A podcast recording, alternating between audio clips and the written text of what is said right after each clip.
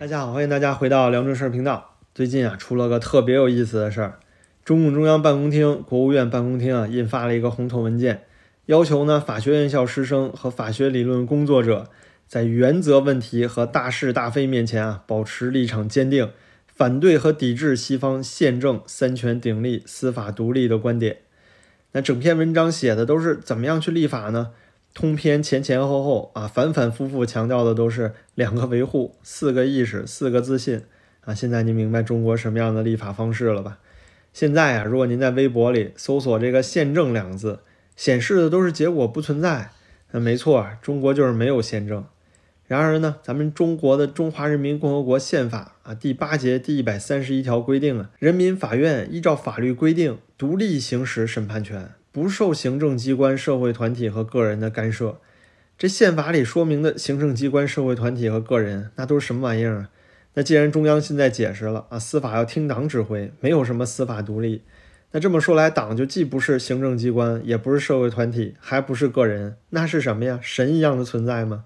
正所谓啊，当他们逻辑不能自洽的时候，连这个常识都可以是错误的。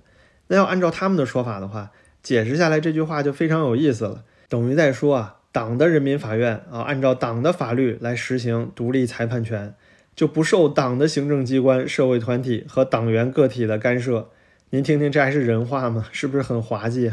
但是现在啊，就是第二个一百年啊，伟大舵手的新时代，那肯定不能用老思想去解释了呀。而且以前那几任政府哪有现在这个凝聚力呀？对不对？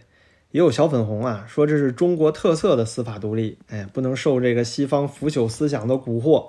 引导咱们呀产生这个颜色革命啊，那多危险呀！所以呀，咱们看着小韭菜这个欢欣雀跃啊，去粉饰荒谬的时候，他们潜意识里你都看得到，他就在想：这改变和我没关系啊，我现在不是生活挺好的吗？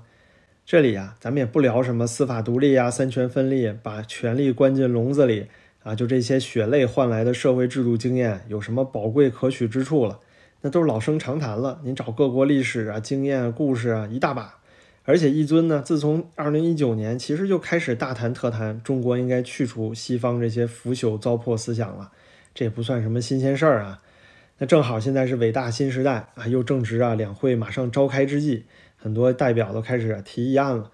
咱们就直接聊聊干货吧，咱说说这个去除西方司法独立啊，在现实中到底要怎么去应用呢？咱们聊聊这些欢欣雀跃的小韭菜啊，应该要开始期待什么样的幸福生活？您别看他们现在闹得欢啊。这次可和以往不一样了，就咱们一尊不再有任何阻力了，所以这次肯定不会让小粉红们多等的啊！这好日子马上就来。首先啊，去除宪政三权分立之后，就可以有一个实践，那就是强制的行政令。比如说呢，计划生育的反向发挥，就是从这个强制不生到强制催生，这不是现在国家最着急的事儿吗？那整个过程啊，就可以分三个阶段。第一呢，就是区分和引导，这一点很正常，很多国家都在做。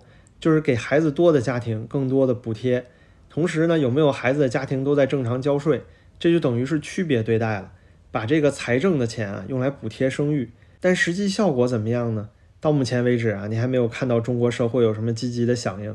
尽管从去年年底到今年年初啊，很多地方政府都提供了这些相关的补贴政策，所以呢，接下来咱们就要走到第二步了，就是限制。比方说，地方政府可以直接下行政令。让这个没有孩子的家庭不能摇号买车呀，不能买三居室以上的房子。其实这一点啊，在北京已经在实行了。如果说您现在这个家庭没有孩子的话，您想要摇号买车，你等待的时间啊，要比其他有孩子的家庭多个三到五年，甚至更长。这说的还是电动车，你要要燃油车啊，时间更长了。那到以后就等于没有孩子的家庭，你就不用开车了。这就等于是区别对待里啊，更进一步啊，让这些没孩子的家庭呢活得不痛快，给你各种限制。但接下来如果还不好使的话，就可以上狠活了，那就是歧视和强制令。比方说没孩子的不能落户啊，公务员不能升职啊。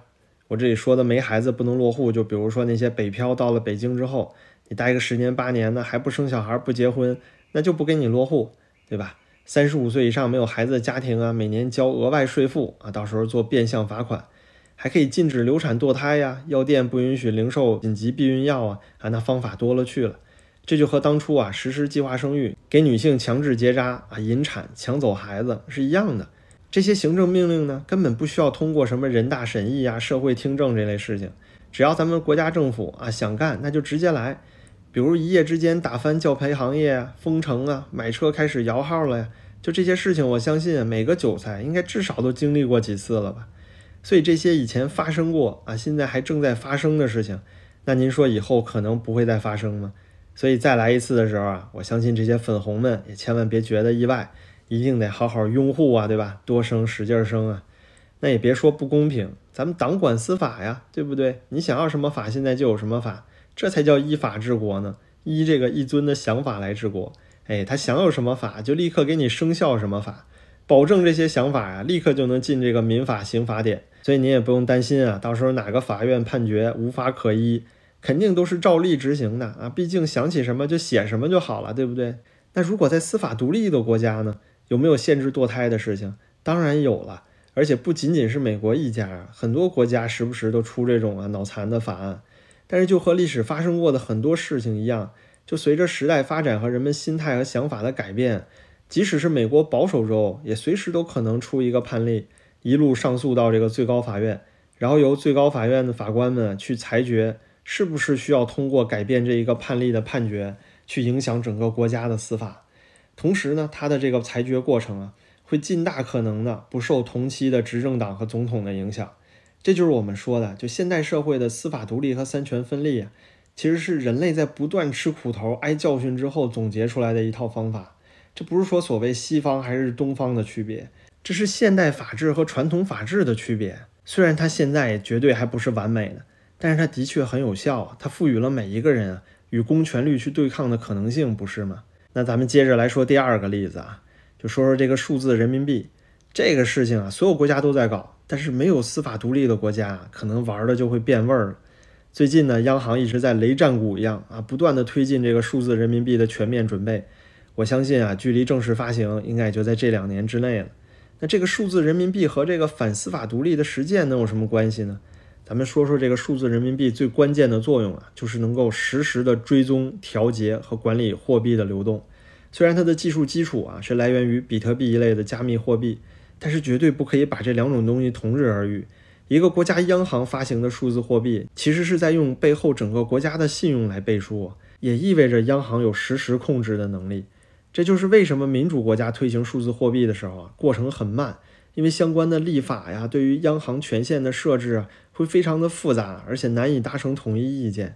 尽管现在美国、日本、英国这些国家都在不断的推进，但是进展非常缓慢。但咱们伟大祖国可就不一样了呀。你看看，咱们现在立法是最轻松的事儿了，对不对？数字人民币一旦发行，那就意味着中国央行啊就不用像现在这么费劲呢啊，去促进消费、信贷、救市了。不管是股市、楼市啊，想救就救。那数字货币最牛逼的地方呢，就是可以赋予它属性。比如说啊，您现在月薪一万块钱，那这一万块钱怎么花呀？您自己随便。但如果您以后赚的变成两万数字人民币呢，那就有意思了。央行啊，完全可以把它们变成啊一万块钱。仅限于买房、租房、还房贷啊，只能跟房子有关。用不了的呢，只能存银行里。你也不能拿这钱买包子，只能干一件事儿啊，就是跟房子有关，买房。剩下八千块啊，给你设个时间限制，要求你一个月之内必须花完，花不完这钱就自动作废了。那这不就促进内需了吗，朋友们，对不对？那到时候多好使啊！你还用降利率了吗？不用了呀，就这个国内大循环啊，一下就可以起来了。最后呢，再留个两千块钱啊，给您零花。到时候这点钱您可以自己支配，但尽管如此啊，央行也可以保留啊，随时更改这两千块钱属性的权利。所以现在您明白这个数字货币啊，在中国能玩出什么花样来了吧？那如果您想换外汇呢，那就得靠赚自由人民币了。到时候，就可以出现那种情况：一份工作呀，给你选两种工资，您要么呢就选两万块钱数字人民币，要么呀就选五千块钱自由货币啊，您自己选，或者干脆就不给你什么选择的权利，对吧？总之就是他们想怎么玩就怎么玩啊，要怎么玩你就怎么玩你。你要想告这个央行违宪违法啊，那就别做梦了。就咱们这是个神奇国度啊，咱不玩西方什么司法独立呀，乱七八糟的。那司法听党的，央行也听党的，什么意思？你要告党啊？咱们就是政府有什么想法就有什么法，反正这个人大代表啊，一到两会的时候表决的时候，不就也只会按同意那个钮吗？对不对？再说一个实际应用，就跟打仗有关了。最近不是出了什么新的预备役法吗？还有那个关于军队战时可以调整适用刑事诉讼法的规定，这些东西会不断的出台，就准备着，如果真的打仗了，哪怕是要威胁开战，也可以全国总动员啊，紧急征兵令啊，战时经济管制啊，那都随便，反正司法现在跟着行政走。最厉害的是啊，您还没什么上诉渠道，您要想什么越级上访啊、跨省上访啊，那就直接关精神病院了，朋友。到时候啊，给你这小器官一摘，哎，换点什么外汇呀、战备物资什么的，那小粉红也算是物尽其用了，对不对？皆大欢喜呀。但是朋友们，我觉得这件事儿里最逗的就是，既然如此啊，都不讲什么三权分立了，没有什么司法独立、宪政了，那还穿哪门子中山装呢？比如说什么场合、什么人啊，非得穿个中山装？那这个中山装在设计的时候什么意思呢？那四个兜啊，代表的是礼义廉耻。五个纽扣呢，代表的是立法、司法、行政、考试权、检察权，这就叫五权分立。中山装左右袖口的三个纽扣呢，代表的就是三民主义啊，民族、民权、民生，还有共和的理念。那既然现在咱们也不讲什么三权分立了，也没什么司法独立，那还穿什么中山装啊？还要点礼义廉耻吗？您说，要我说啊，就别脱裤子放屁了，什么破中山装啊？那不是孙中山带回来的西方腐朽思想吗？对不对？长此以往，不也是助长我们国内的啊境外敌对势力吗？您说是不是？要我说呀，咱就直接上龙袍就得了。哎，那黄袍一加身啊，小皇冠一戴，哎，那不就真龙了吗？朋友们，东西南北中啊，不都听他号令吗？那多带劲儿啊！您说是不是？如果孙中山先生地下有灵啊，他也会指着你的鼻子说他是不孝子孙。那好吧，两会临近啊，最近肯定还有很多事儿值得跟大伙儿聊。感谢您今天听我啰嗦，您的支持对我也十分重要。感谢您的点赞和订阅，咱们就下期再见了。